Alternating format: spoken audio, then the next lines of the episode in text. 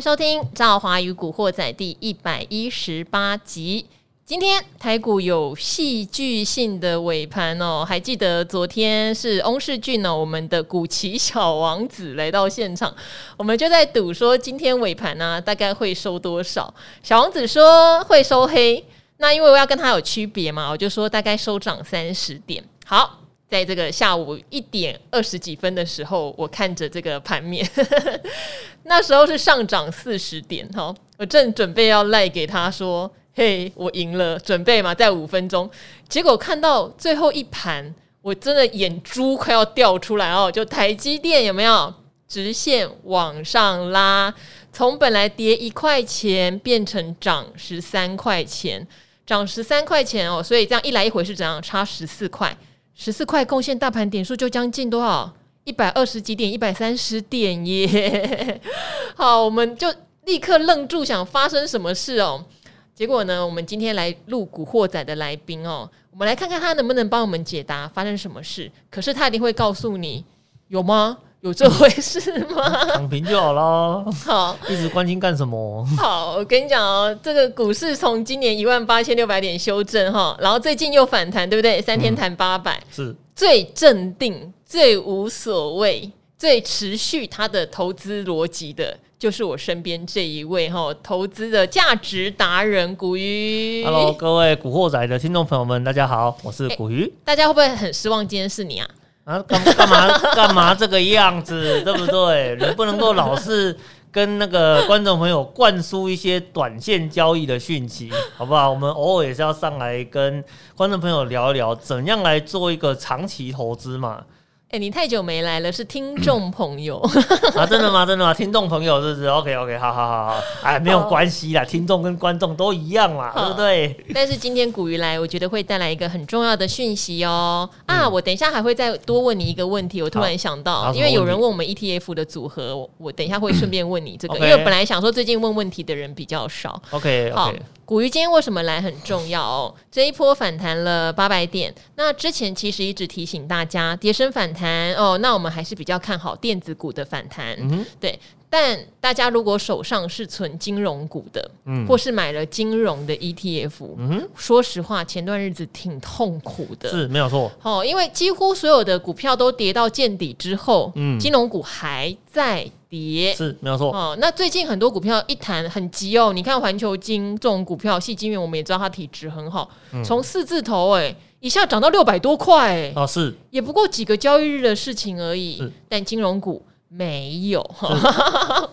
好。所以今天古鱼有一个重责大任哦，就是来讲一下，就是金融股。我们都知道去年的时候聊，就说哦，今年如果升息循环，那个对银行股赚利差很有帮助嘛。是没有错。那当然，去年的寿险股，说实话，每一家都赚到饱饱的，吃撑了。因为他们在股债上面都双赚。可是今年今年的寿险股，哦哟，哎呦，利空多了哦。哦，没有错，股债双赔是没有错。防疫险也要赔哦，那个这是本业赔喽。哦哟，赔翻了。好，所以呢，我想我很多人在存金融股的，不外乎就会想是不是出问题了。嗯、哦，甚至有比较紧张的人还来留言说会倒会倒，不会啦，啊、不要这么紧张，不会啦，对，没什么好怕的。好。好当然，如果手上钱哈留的比较满的人，也会想问喽：这波反弹金融股只有小弹，嗯，到底是不是一个好的入手时机？嗯哼，哦，你看玉山金都跌成了 logo 的样子哦，对对对，对没有错，都跌回原点了嘛，对不对？那这边当然赵华也帮大家解读一下，就是今天尾盘台积电被敲了四万八千多张哦，成交金额最后一盘就两百多亿，大家知道今天外资也才买超两百三十二亿。它最后一盘差不多就这个钱，嗯、好，所以今天外资的买超金额几乎就是在买超台积电。是，好，那很多人就有很多揣测啦，因为今天叫做 MSCI 的季度调整，照理来说啦，照理来说不会，就是有也有那么戏剧性的啦。可是大家的那个眼光会放在哪儿？眼光通常会放在说，哎、欸，它不是有一些要列入他们的小型股指数啦，或新兴市场的指数啦，什么利基电啦、创维啊、华新，大家。都在盯这些股票，嗯，就这些股票尾盘都没有特别拉，是反而去拉了台积电跟联发科。嗯、好，那我这边当然立刻就问了好几个朋友哈，包括有做过外资交易员的艾德恩，去问了第一金投顾的光哥哈，大家很想念他哈，也问了永年老师，也问了莫华哥哈。好，大概有两个方向，也提供大家做参考。第一个方向当然是说。呃，他们有人会觉得外资交易员有点太懒了，哈 哈这个是真的来自当过外资交易员的哈分析的那个艾德恩，以及还有很多券商给我的回回复，然后就是你其实盘中可以陆续买，好，但不需要在最后一盘敲这么多，好，但是当然木华哥有讲，但是你盘中陆续买，大家看到可能就慢慢拉到对不对？涨半跟涨更多。哦，也不见得是好事了哈。这个是第一个，有人说外资交易员太懒了，你要买那么多没有错，你没有必要最后一盘买嘛。嗯、那像光哥的反应就是说，因为今天 MACI 对台湾是两降一升，升的那一个部分他还是得买呀哦，所以呢，可能就是买在相对是台积电之外。过去四五月呢，外资其实卖台股卖到有点超卖，卖了两千八百多亿哦。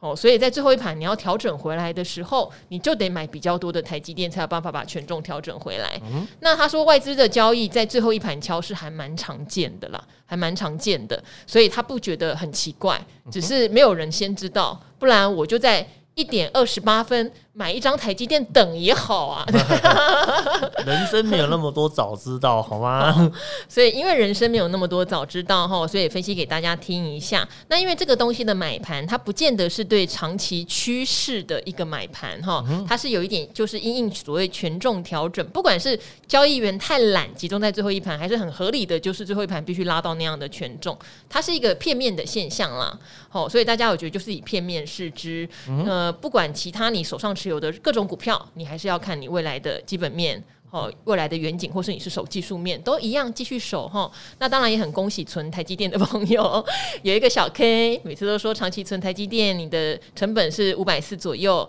那后来跌破五百四也向下存，那今天你应该是很开心的了哈。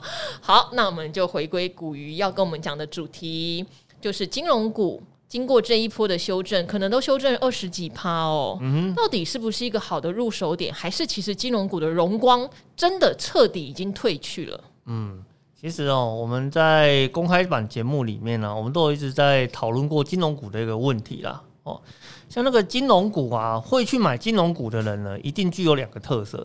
第一个，他一定是做长期投资的。哦，不会有人在金融在金融股上面做短线嘛？那个不合理哦。然后第二个的话呢，买金融股呢，就是想当个躺平族嘛，是不是？既然你要当躺平族，就躺好躺满，不要一天到晚去关心这些有的没有的事情啊。那这样子的话，只是在徒增你在呃金融股投资的过程里面很多杂音的一个干扰。因为事实上，像刚刚兆华这边有提到嘛，在金融股在二零二一年的时候，真的是。呃，整个获利的状况哦都非常的良好哈。那不论不论是在寿险类股或是在呃银行类股的部分哦，整个都呃赚的呃一年比一年数字往上去做累加的一个状况。可是呢，你有没有想过一个问题？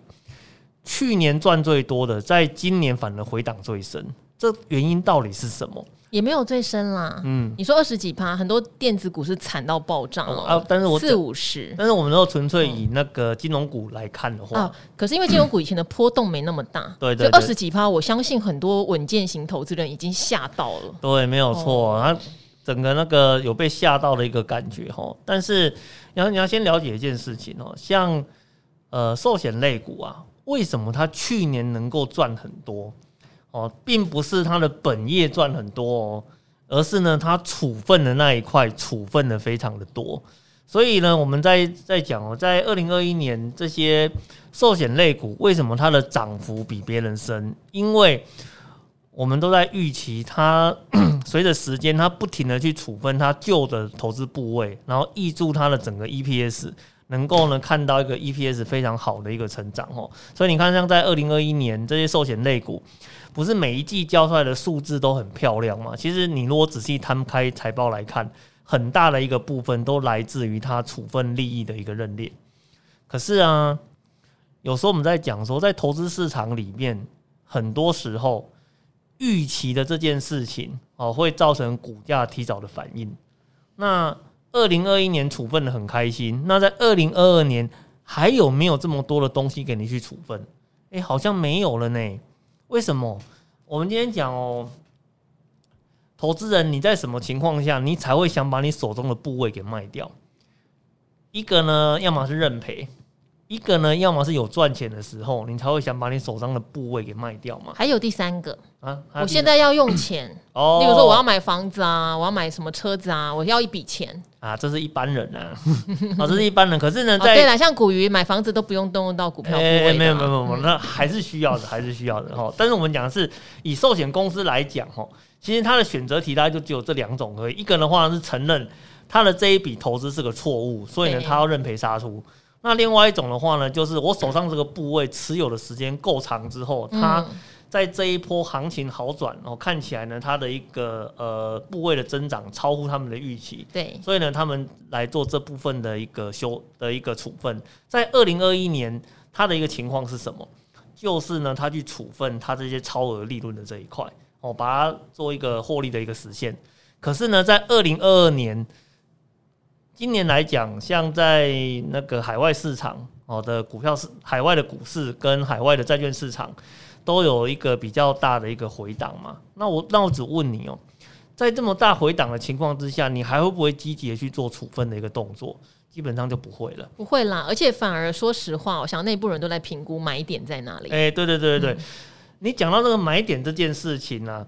我在这几天看很多那个银行股的法说会的资料啊，我发现一个很，我发现有一间公司很有意思，他做了一个很有趣的一个宣示哈哦，那这间公司的话是金城银，你知道金城银他在最新的法说会资料里面呢，他说他说了一个很有趣的话哈，本公司要在今年扩大手上债券的投资部位，哎呦，哎呦。哎呦，哎、欸，金城银哦，我差点讲的金城武，金城银，金城银第一季，说实话，它的获利上面，就是在股市投资上面，嗯，是有一点点不行的哦，是没有错哦，哦，是不行的，它投资部位有点让它第一季的获利是不如预期的，对哦，不怕哎、欸，他不怕哎、欸，哎，他不怕，他反而呢，他在法说会里面，他很明白的去说了一件事情，他们认为。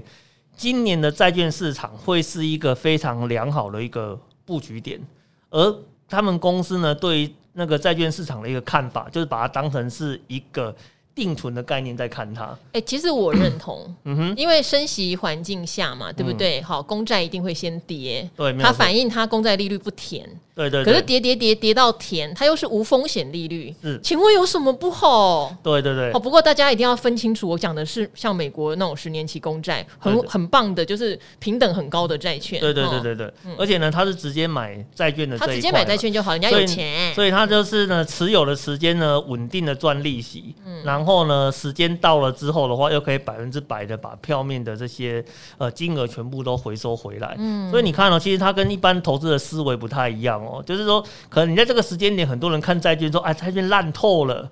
哦，价格一直在跌，应该说很慌，就是一般投资人会慌，对，他会说，不是说债券不会跌吗？对对对，是的，债券还是会跌，债券还是会跌的。可是你看，在银行的部分哦，嗯，你知道我这个法说会的讯息是在他最近的这一次，现在是五月份嘛，他五月份给出来的资料里面突然出现的这一段话，嗯，也就是说，银行在这个时间点，他发现哦，目前的殖利率可能是一个相对还不错的一个甜蜜点。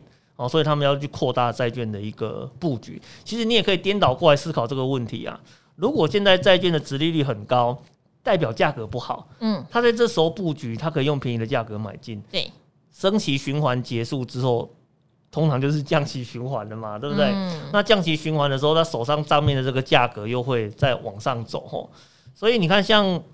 呃，所以有时候我们在看这种金融股投资的时候啊，你不要用它短期的一个表现去决定这间公司它经营的好还是不好。有时候你可能要再去深入的去看一下，说这间公司目前在做些什么事情。所以你看，像金城银的部分，它是要扩大债券的一个投资布局。那在寿险类股，呃，什么富邦金跟国泰金的部分，事实上我们有呃看到一些资料，他们呢会把他们处分的脚步给暂缓。哦，就是。呃，手上这些部分呢，看起来没有他们预期的超额利润了，所以他们也暂时呢就不做处分的一个动作，等待下一个循环周期来的时候，他们再来做一个处分。其实呢，你如果是用短期投资的角度去看它，你会觉得说，哎呀，这间公司好像做得不怎么样。可是你如果是用长期投资的角度，你去看这些公司，它这个做法，哎，还蛮正确的嘞。哦，这是一个非常正确的一个长期投资的长期投资的一个做法啦。哦，所以呃，如果说各位投资朋友的话，你们对于呃金融股哦这部分有一些呃布局的一个想法的话，哈，我是觉得啦，哦，你 不要老是用短线的角度去看它哦。比如说，你看它现在现在回档了二十几块，二十几，二十几个 percent，你可能会觉得说，哦，非常的一个害怕。可是呢，你如果知道它回档的一个原因之后，啊，比如说像寿险股，可能跟海外投资的布局是比较有关联性的。可是呢，你要去注意一件事情，像寿险股的部分，它的这些利空的干扰，最近好像乌云有消散的一个状况了。啊，比如说你看像海外的投资的部分啊，啊，什么美债的殖利率持续的上升啊，不利于他们的一个评价嘛。可是你有没有发现？美债的殖利率最近已经从三点一四的这个所谓的相对高的一个位置，开始出现滑落的一个动作，而且不是只滑落一天两天，是滑落了哦，连续滑落了一两个礼拜的一个时间哦，所以这个部分一旦开始下修，它账面的一个价值又会开始回温哦，所以呢，这间公司在这个时间点来看，你觉得在二十几跌了二十几趴，可能好像呃账面的表现不太好。但是呢，市场的氛围却在这个时间点发生的一些变化，所以如果你是还没有做布局的，你反而应该在这个时候去想想看，如果现在它的条件变了，那是不是现在这个时间点来做布局的一个动作，反而是一个非常好的。啊，变是一个非常好的一个状况。时间点哈，对对对，对。好，我先总结一下刚刚古鱼讲的。古鱼讲的现在是比较 focus 在这些，不管你是银行股或者是你是寿险股，你的投资部位的损失这件事情上面的解释哦。嗯。你不可否认哦，金融股跌了二十几趴，绝对要反映这件事情，就是它股债可能都赔钱了。是没有。但是也不要忘记哦，去年其实很多的金控都在处分他们的投资利益，是先把现金收回到自己。自己的口袋是好，所以去年看到很多金控公司的 EPS 都创了所谓的历史新高，或者说至少近十几年、二十年的新高。没有错。好，这些钱已经入袋喽，所以他们至少这些钱有没有已经赚进来了？只是今年他们在投资上面就没有那么多可以处分利益了，甚至还出现账面亏损哈。但是大家不要忘记哦，如果今天全世界的股市回暖。而这些寿险股哈，或者是有投资部位的银行股，股价却没有跟着回暖，其实这差了一个时间差，因为他们的亏损已经减少了，是没有错。他们不但亏损减少，甚至像刚刚讲的金城银，搞不好在五月的时候还跑进去买了一些殖利率挺不赖的债券，没有错，没有错，哈，还趁机去抄底啊，嗯、好。他买了，如果是一些优质的债券，其实就像古鱼以前常告诉我们的观念，殖利率够甜，嗯、或是它的票面息你觉得够甜就好了。是哦，你不要去管说它的价差会不会跌，跌不到哪里去的。嗯、要注意的是，像高收债哦，或是像新兴市场债，他们的波动比较大，哈，不一样哦，大家要分清楚。好，所以大家要留意这件事情了。如果全世界包括美股已经在回暖，美债哈价格已经在回升。你要了解这些寿险股现在是一个好的状态哦，嗯、没有错，从不好变成好的状态哦，嗯、而他们的股价都还没有大幅的弹升，是。哦，所以这要理解。好，但是这边来了另外一个问题，嗯、之前也讲说今年升息年是没有错，银行股赚利差没有错，最稳定。没有错，可是 FED 有可能九月不升息了，因为可能整个环境看起来有点。经济不振哈，不能这样下猛药，嗯、甚至还有人说明年 FED 又要降息了。哎，对，没有错。好，其实我也觉得很好笑哈，所以我们看总经那么久，很少看到政策转弯会这么快又这么大的，比较少了哦。嗯、可是因为大家也会从历史的经验里面学教训哦，以前升息循环非常容易干嘛？就是经济以衰退告终，没有错、哦。好，还有就是像以前我们也学到哈，太过杠杆化，嗯、最后等金融海啸来的时候，全部都死光光。对，因为你没有工具可以用了嘛。对，那你看台湾算保守的哦。嗯、你看美国的银行股倒过几次，花旗银行曾经跌到只剩一块钱美元哈，然后摩根大通那个雷曼兄弟都倒闭了嘛哈。台湾还没有发生过这样的情形，台湾的银行业相对比较保守。好。先不论这个央呃 FED 的变化，那会不会没有升息循环了？嗯，然后我们的台湾银行股根本就赚不到利差。啊，其实不会啦，因为其实不会啦，因为其实呢，我们来讲哦，在银行它的获利，呃，主要的话呢，一个是来自于利差嘛，哦，那另外一部分的话呢，它有一些呃债券投资布局的这一块啦，所以你看哦，像 FED 的部分，它开始宣布哦，它可能呢，诶，六月、七月各升息两码之后，九月要进入一个观察期，哦，那。这些消息出来之后，美债的殖利率开始出现滑落的一个现象，所以呢，我们可以可以去了解到一件事情，不论是在寿险类股或者在银行类股，他们针对呃债券投资的这一块，它的整个价值都会出现回温的一个迹象哦，这是第一个，这是一个非常呃明确的一个状况。那第二个的话呢，台湾的央行它自始至终它没有把升息这两个字给说死。哦，因为它原本呢，在三月的时候突然升息一码，哦，然后 升息一码之后，整个市场啊，哦，银行类股啊，只能说感到异常的亢奋啊，哦，股价都开始砰砰砰砰开始出现，真的史上没看过金融股喷这么快。对对对对，因为这是反映说，哇，升息的话，我整个利差的收入开始会出现增长的一个动作嘛。可是呢，这一个时间呢，也刺激了另外一个很有趣的现象，那个。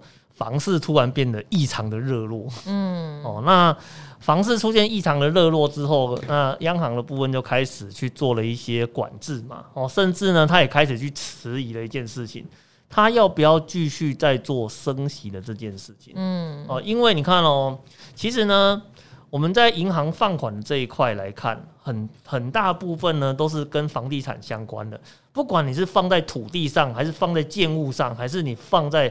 呃，那个 所谓的购物贷款上面，其实很大一部分都跟房地产相关。那我们今天简单来讲，你今天只要一升息，当然对银行本身它是个利多，可是呢，对于这一些跟银行借钱的这些百姓啊，跟厂商来讲，它反而是一个利空哦，可能他们的负担会呃变得比较大一点了。所以你看，像银行后来那个 FED 在呃 五月初宣布呢，六七月要升息之后，记者不是马上去问我们的央行吗？我们会不会跟进升息？他没有第一时间说会或不会哦，他只说呢，我们目前还没有去考虑到这件事情，我们要再观察一下后续的一个现象。哦，那当然，我觉得呃，现在已经到五月底了嘛。哦，五月底陆陆续续有传出一些新的讯息，哦，这些讯息都指出，在今年六月的那个央行理监事会议当中，会把升息的这个选项放到谈判桌上面来谈。哦，到底我要不要启动升息？因为这个有点艰困哦。因为为什么？首先第一个，美国确定升息两码，这个已经确定了。对。然后第二个的话，我们的好对手韩国。嗯韩国的央行呢，在前一阵子就升息一码了，啊，就升息一码了。嗯，哦，与此同时啊，其他各地的呃央行的话呢，也开始陆陆续续展开升息的一个循环。所以呢，我们在这个全球央行都在开始启动升息潮的情况之下。它能不能够去顶住这个压力？哈，完全说我不需要升息就可以来做一个管制的一个动作。其实，呃，当然说有一些可能细部的数字我们是不太了解了。但是如果单纯以动作上面来看，其实我们觉得哦，央行可能不会完全跟进，但是呢，至少不应该不至于说连一点点的半码这种东西都不跟进嘛。嗯，对不对？所以你看，像在六月的部分，其实它有可能它。呃，迫于压力是会升息的，可是又要考虑到说，哎，升息会不会造成 GDP 的影响啊？会不会对这些广大的那个呃贷款户的影响啊？所以他可能会升息，但是可能升息一点点，哦，来表达一下说他们对这件事情的一个态度嘛。哦，所以我们把这些东西合并在一起来看，如果升息一码，你都觉得呃利差的部分能够扩大的话，那接下来的六月份。其实你就只要再观察一次，六月份的里监事会议之后，他会不会又再度宣布哦，他会做呃那个升息的一个动作哦。那如果他还是宣布呃会继续升息的话，那我觉得银行股在这一波时间被压抑的股价有可能会呃那个再度有回温的一个现象。因为其实你看哦，它的股价还蛮有趣的，你知道吗？为什么？那个时间点非常的吻合。我今天说要升息的时候，股价就喷上去了。哦，当市场传出哦那个 可能那个 FED 宣布要不要升息的时间点，它的股价开始做盘整。哦，结果呢，央行一宣布我没有要升息啊，我没有要跟进的，就股价立刻就掉下来了。然后现在这段时间又开始出现盘整的一个迹象。其实呢，我们从股价哈。呃，我们常常会讲说，股价呢有时候在反映市场的一个情绪、心理跟期待。那现在又开始进入盘整了哦，那我们是不是可以把它解释成说，市场现在正在等待哦，我们的央行呢到底它的政策利率的走向是往哪个方向走？是会升息呢，还是维持它原有的态度？我就是呃，我就是没有要再做升息的一个动作哦。但是我觉得哦，在看整个股价的走势跟央行的那个政策的动向这么息息相关的情况之下，如果它是做升息的一个表态哦，那我想呢，股价回温的一个现象呢，应该也会让各位是有所感觉的啦。嗯，好，那这边也帮古鱼总结一下哈，就是今年有没有升息？今年还是有升息哦。嗯、可是呢，台湾民众喜不喜欢升息呢？很见仁见智。我觉得可能稍微比较不喜欢，嗯、因为以前我们是存款多嘛哈，房贷没有背的那么重，可能薪水就所谓的房贷所得、房价所得比。哦，还也没有现在的倍数这么高，这样子。那现在如果你想想，你存在银行定存从零点八四变成一点一好了，嗯，好像没什么感觉，我还不如去买高值利率股，或是真的去买一些债券 ETF，哎，是，这利率都比这个定存好太多太多了，没有错，没有错。但是如果你房贷跟我升呢？哇，我很多人都是背几百万甚至上千万的房贷耶，嗯、感受很痛哎，是没有错哦，就是你的存款很难比你的房贷多吧？没有错，因为大部分人现金会拿去做一些运用啦。对对对对，所以这个大家当然不希望升息啊，因为美国哈比较特别，美国的房贷有时候是谈固定利率比较多，嗯、所以你可以看到这一波升息，他们影响什么？影响他们去乘坐新房贷以及买新屋的意愿。嗯、可是旧的房贷户可能就还好哦，反正我就这个谈十年了，这个未来十年不会变了啊。对对，所以他们的感受还好，台湾不是，台湾每个人都是谈机动利率的房贷啊，没有错。所以一条就哀哀叫啊，这就是台美在升息上面必须考量的点，真的是完全不一样。其实我们现在在市场上也根本找不到那个固定利率的房贷啊，没有啊，对吧？因为像我上我之前有一次上节目，不是还特地去找了什么各大银行的那个房贷摊开出来看嘛，啊，结果每个都是跟你谈机动利率啊。哦，所以其实，在台湾的状况就是这个样子嘛。只要你央行升息，所有人的负担几乎都是做等比例的一个上升啊。所以，我觉得在央行它可能在思考升息这件事情的时候，确实考量点会有点不太一样哦。嗯，好，所以就是银行股还是会受惠于升息，只是它的幅度哈，确实会因为我们升息幅度没有那么高，那么可能不要想的太好。但是会受贿的，嗯、好，所以总结下来是这样子，很多事情是这样，你赚钱的比率跟你股票下跌的比率，我们有时候要有一个黄金交叉的哦，嗯、它还是赚啊，哦，甚至像我刚刚讲的，如果是投资部位的部分，可能亏损在减少，甚至到了下半年有抓到好机会还反赚，嗯，那你股票下跌了二三十趴，那不就是一个很好的？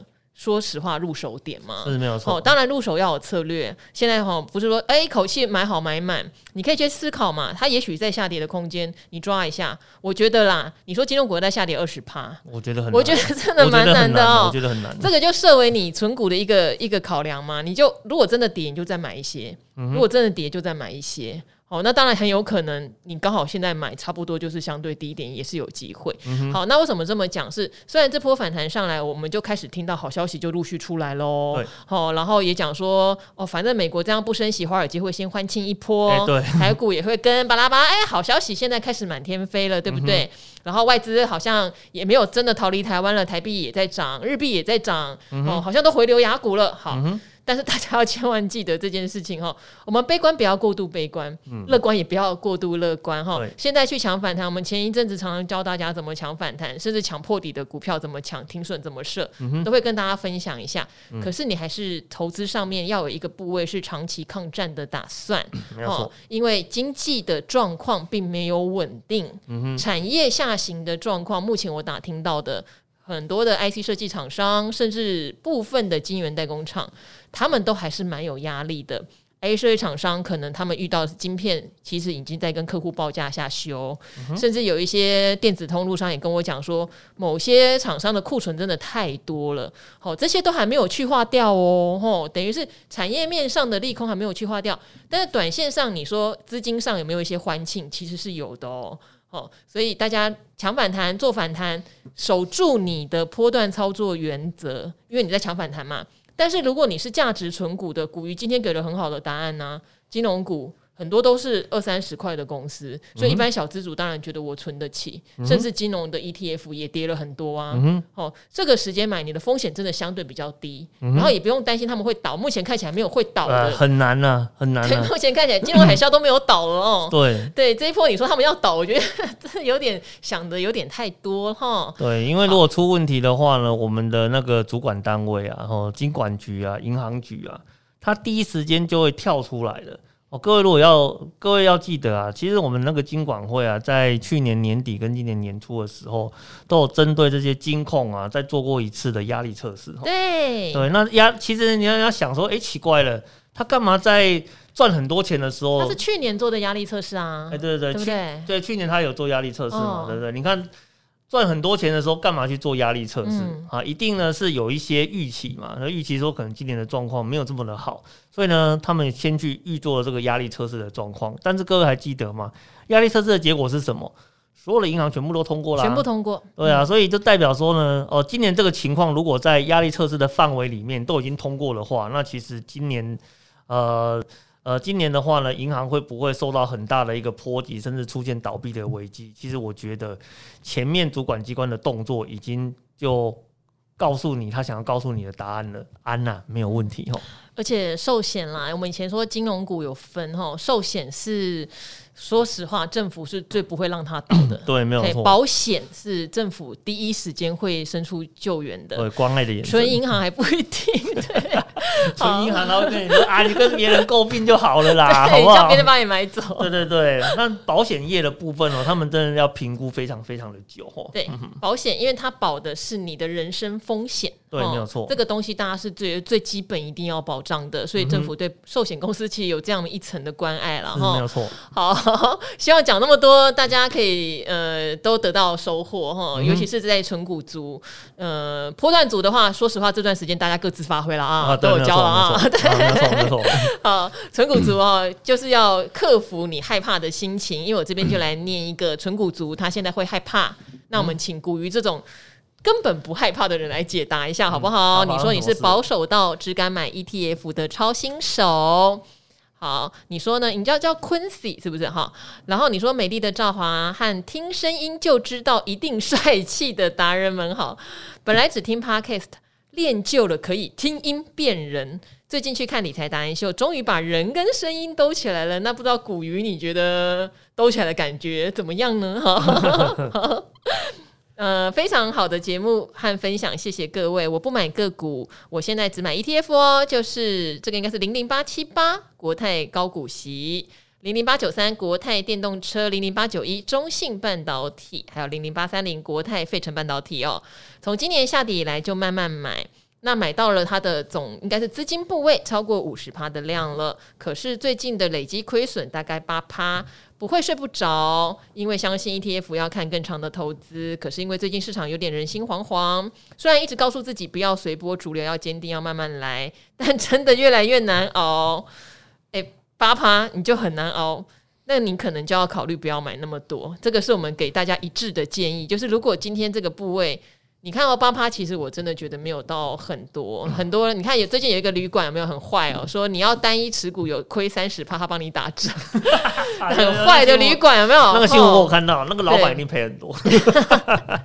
好，所以。如果你是存这种 ETF，你有策略哈，八趴不要太担心。但如果你真的还是担心，因为你说你是超新手嘛，那你就要考虑，你可能部位真的不能持有这么多，因为它影响到你的情绪喽，吼。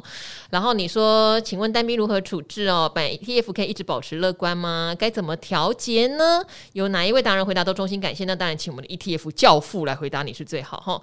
赵华的回答也是，你们都是我心中的达人。给点建议吧，你先看一下它的组合，你觉得有没有什么要修正或调整的，再来讲一下叠八趴你要怎么面对？那、哦啊、就买错了啊！为什么？干嘛这样直接乱讲打下去？不是不是不是、嗯、不是嘛？你知道为什么我会说他买错了吗？为什么？你看哦，他买的都太股票型的，是不是？不是不是不是，你看他的那个，嗯、他说他自己是一个什么样的人？超新手，超保守，保守到只敢买 ETF 的超新手。对呀、啊，你不要直接一句话在帮你打鼓鱼揍、啊。不是不是不是，你看、嗯、他第一句话已经说到关键字了嘛。对，他是一个保守的投资人。对啦，保守。所以呢，他可能觉得说，哎、欸，我们今天买股票啊，那个风险啊、波动啊，要看的数据量实在是太大了。嗯。那我觉得呢，我要稳健。嗯。所以呢，我去买所谓的 ETF。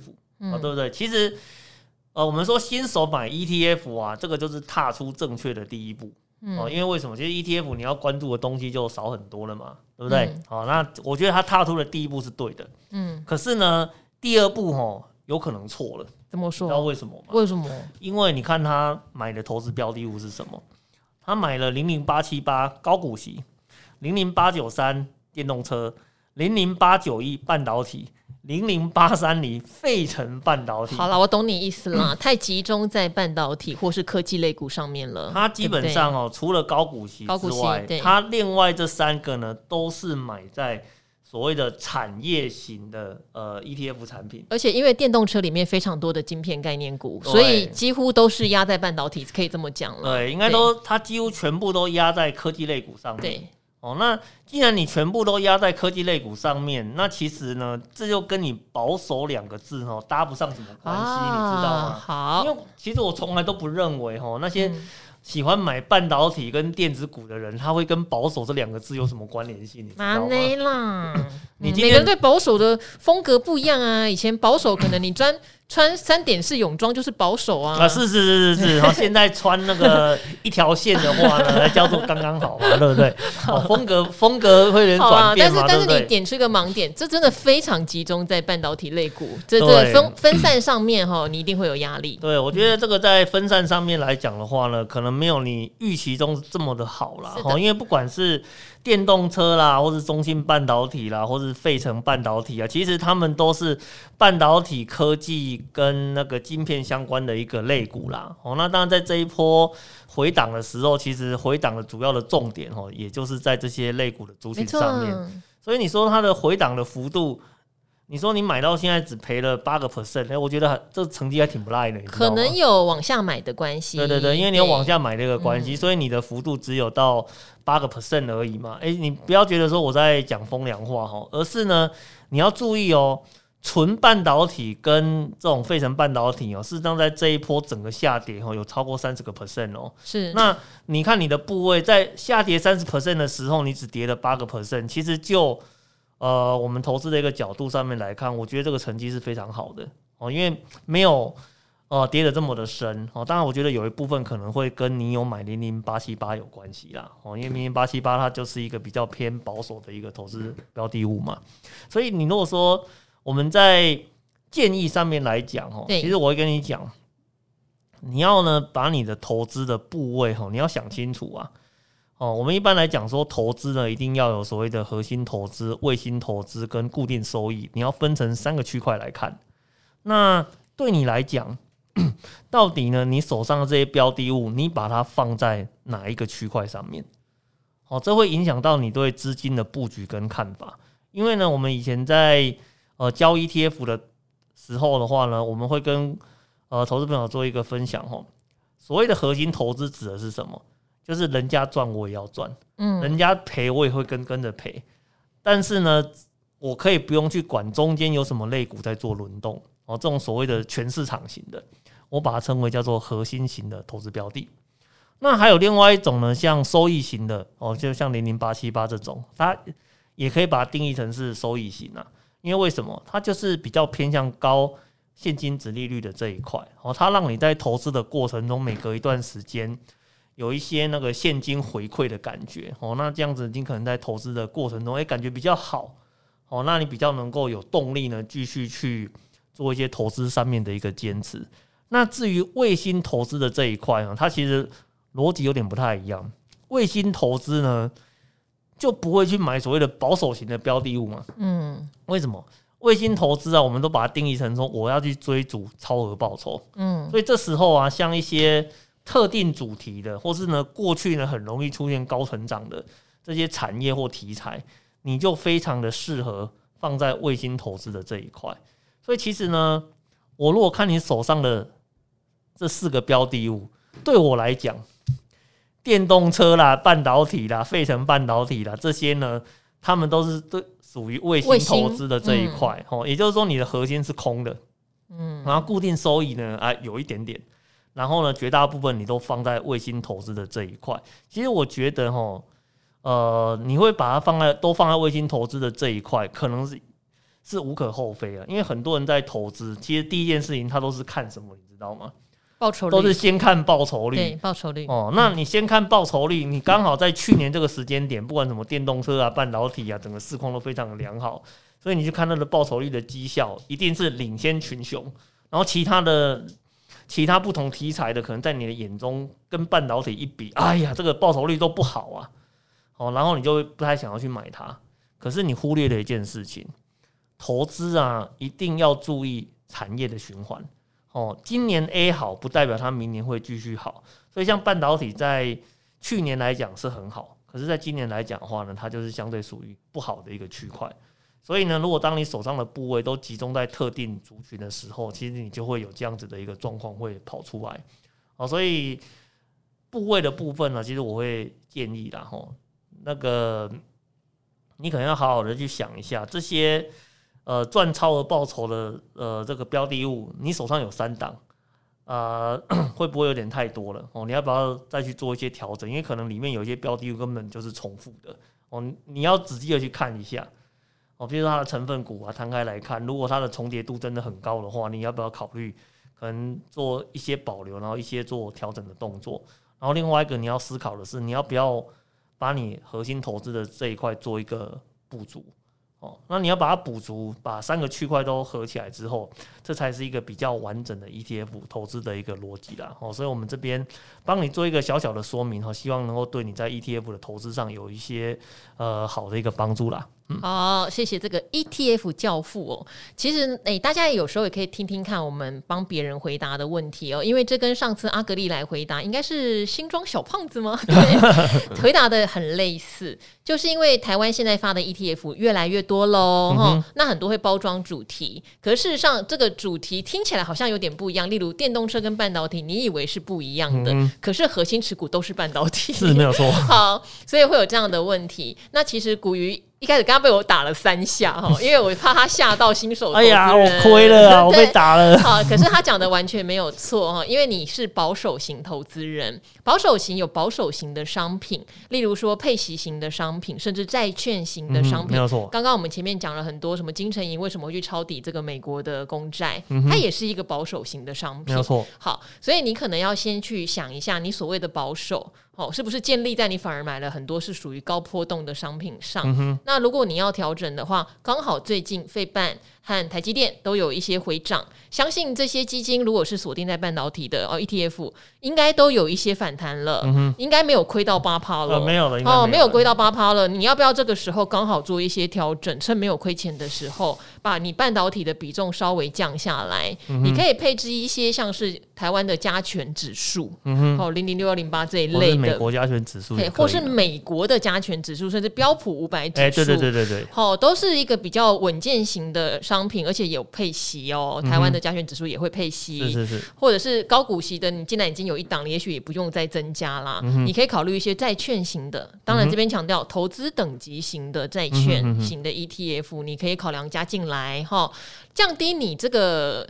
那三档都是半导体，好，电动车其实很多都是半导体，没有错，对，好不好？就是降低这个所谓应该是卫星 ETF 的比重，嗯、这样子你会放心很多，甚至你可以考虑啊，我们也有金融 ETF 哦，嗯、我们前面讲了那么多金融股，现在是一个还不错的进场点哦，嗯、不是说不会再跌，只是已经到了一个获利跟跌幅黄金交叉的时候了。对，没有错。好，那希望有解读到你的问题，也顺便如果有同样疑问的投资人，也有被解答到问题。好，可能最近行情起伏比较大，来问问题的人真的变得比较少。有听众也发现这个，不要担心哈，尽量来问。当然，我觉得 Podcast 有个小缺点，在这个 Apple 的 APP 上面，它的更新哈，因为是用评价来留言，更新有点慢，嗯、所以大家可以到理财达人秀的 YouTube 哈的频道留言，随时我都会看到哦。或是透过理财达人秀的脸书哈、Facebook 的粉丝团私讯给我们，都是一个方法哈。当然，问的问题能够越清楚你的疑惑点，然后越清楚你买进的原因跟盲点，你觉得在哪里，我们越能够讨论。还是欢迎大家多多来留言哦，我们会尽心尽力的回答。诶，最近都有点不想日更了，好，还是会日更下去哦。好，那今天赵华与古惑仔也非常谢谢古鱼今天大满贯录影加录音哦。好，来跟大家说拜拜。好，拜拜，拜拜。